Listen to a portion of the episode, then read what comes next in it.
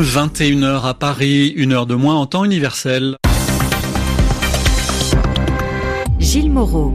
Bonsoir à toutes et tous et bienvenue dans votre journal en français facile, présenté ce soir avec Sylvie Berruet. Sylvie, bonsoir. Bonsoir Gilles, bonsoir à tous. Dans l'actualité latente aux États-Unis, les sénateurs n'ont plus que quelques heures pour se mettre d'accord sur le texte du budget fédéral faute de quoi ce sera le shutdown, l'arrêt des activités gouvernementales et de pratiquement toutes les institutions fédérales. Le suspense aussi en Allemagne à l'approche du vote des militants sociaux-démocrates dimanche, un vote qui confirmera ou non le projet d'accord conclu entre le parti et la chancelière Angela Merkel qui était à Paris aujourd'hui à suivre dans un instant. Et puis autre titre dans l'actualité, l'appel du pape à protéger la forêt amazonienne. En visite aujourd'hui dans le sud du Pérou, le pape François a dénoncé les atteintes portées à l'environnement et au peuple d'Amazonie. Le journal en français facile. L'Allemagne, pour commencer, l'Allemagne où près de quatre mois après les dernières élections législatives, Angela Merkel n'a toujours pas réussi à former une coalition. Un projet d'accord a été conclu récemment entre les conservateurs et le Parti social-démocrate, mais pour être appliqué, ce projet doit encore être approuvé dimanche par la base du SPD, les militants du parti. Or, tout montre qu'un vote négatif pourrait l'emporter. Dans ce contexte, Angela Merkel a été reçue ce soir à Paris par Emmanuel Macron. La chancelière a évoqué la nécessité d'un gouvernement stable en Allemagne pour faire avancer la construction européenne. Muriel Paradon.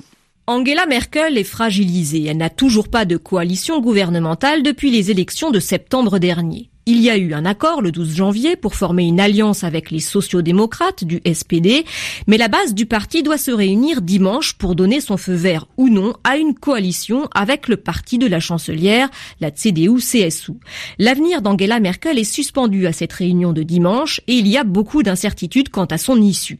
La question a été posée en conférence de presse à Angela Merkel qui s'est dite confiante et qui a formé le vœu que cette coalition se fasse car, a-t-elle dit, l'engagement européen exige un gouvernement stable en Allemagne. Emmanuel Macron, de son côté, a souligné que l'ambition européenne de la France ne pouvait advenir seule et qu'elle avait besoin de se conjuguer avec l'ambition allemande. Le couple franco-allemand doit donc rester fort pour faire avancer un certain nombre de sujets, comme la gestion de l'afflux de migrants en Europe ou la réforme de la zone euro. Et autre titre dans l'actualité, Gilles, la première visite du pape en Amazonie dans le cadre de son voyage en Amérique du Sud. Oui, le pape François était aujourd'hui à Puerto Maldonado, euh, ville du sud-est du Pérou, au cœur de la jungle amazonienne. En présence d'un public d'indigènes, il a pris la défense de l'Amazonie et de ses habitants confrontés à de multiples menaces, la pollution, la déforestation, l'exploitation illégale d'or. Euh, François a lancé un cri d'alarme en estimant que ces peuples n'avaient jamais été autant menacés.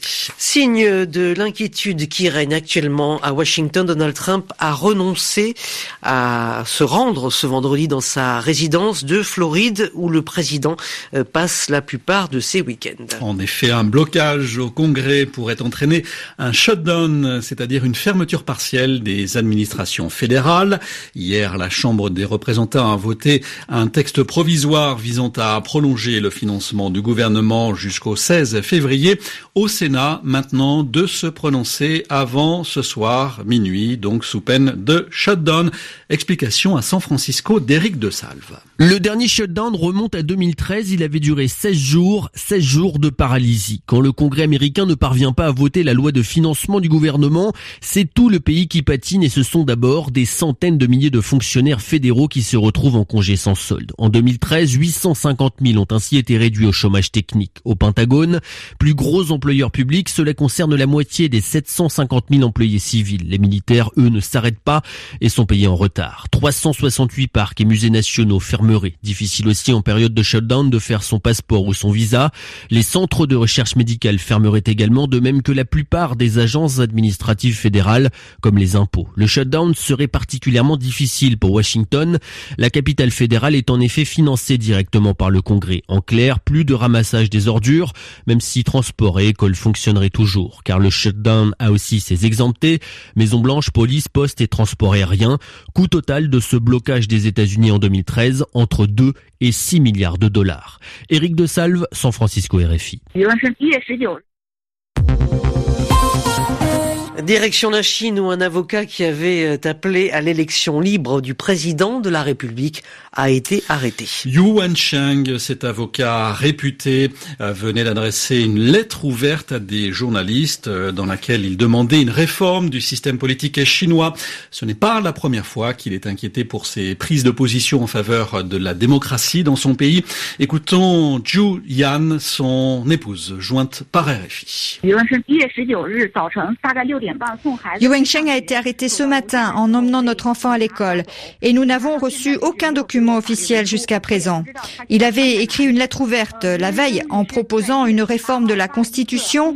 Il a été contacté par la police le soir même et arrêté le lendemain. Euh, Yu Wensheng a déjà été arrêté en octobre 2014 pour avoir défendu les citoyens de Pékin qui soutenaient le mouvement d'occupation de Hong Kong. Il a passé 99 jours en prison, dont 61 avec les condamné à la peine de mort. Et pendant son séjour, il a été torturé et à sa sortie, il a dû subir une opération chirurgicale. En 2015 aussi, il a été en garde à vue pour avoir dénoncé les arrestations arbitraires des avocats et des militants du 9 juillet. En fait, depuis trois ans, Yu Wensheng est en première ligne pour défendre les droits des citoyens. Et c'est pour cette raison que cette fois, les autorités chinoises ont d'abord suspendu sa licence et ensuite ils l'ont arrêté. Propos recueillis par euh, Zhu Yua Yang de la rédaction de RFI en mandarin.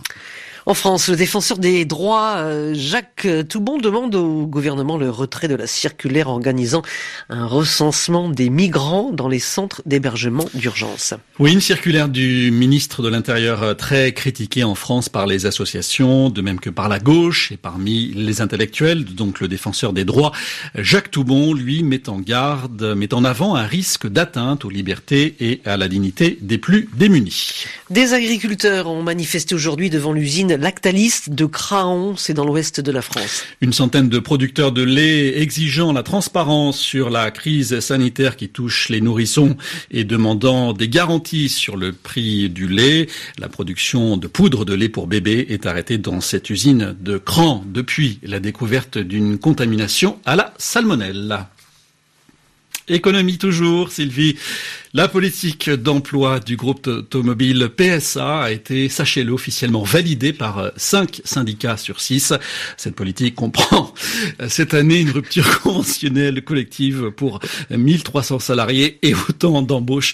Les précisions, pardonnez-moi, d'Ariane Gaffuri. La marque de vêtements féminins Pinky avait échoué, PSA lui y parvient. C'est en effet la première fois que les ruptures conventionnelles collectives seront appliquées. Ce nouveau dispositif remplace le plan social et permet à une entreprise de supprimer des emplois sur la base du volontariat sans avoir à justifier de difficultés économiques. Mais pour être mis en œuvre, il faut le feu vert d'au moins la moitié des syndicats. Ils ont donné leur accord avec 78% des voix. Seule la CGT s'y est opposé. Le constructeur prévoit donc 1300 ruptures conventionnelles, dont 1250 mobilités externes, c'est-à-dire des congés de reclassement ou de création d'entreprises.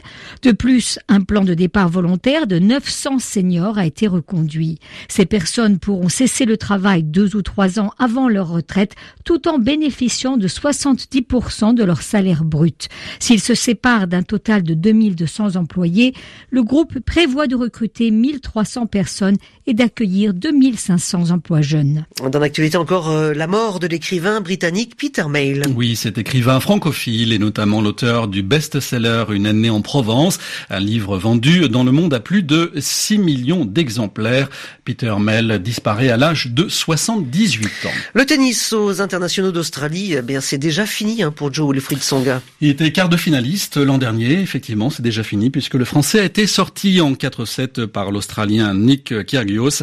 Défaite aussi de la Française Alizé Cornet, puis chez les favoris, pas de problème pour euh, Nadal, ni pour Marine Silic, Grégor Dimitrov et Caroline Wozniacki, quelques-uns des, favoris, n'est-ce pas Sylvie? Oui, voilà. merci pour ces informations. Je vous en prie. À demain. À demain. Dans les médias, c'est la fin de votre journal en français facile à retrouver sur notre site à la page euh, RFI Savoir.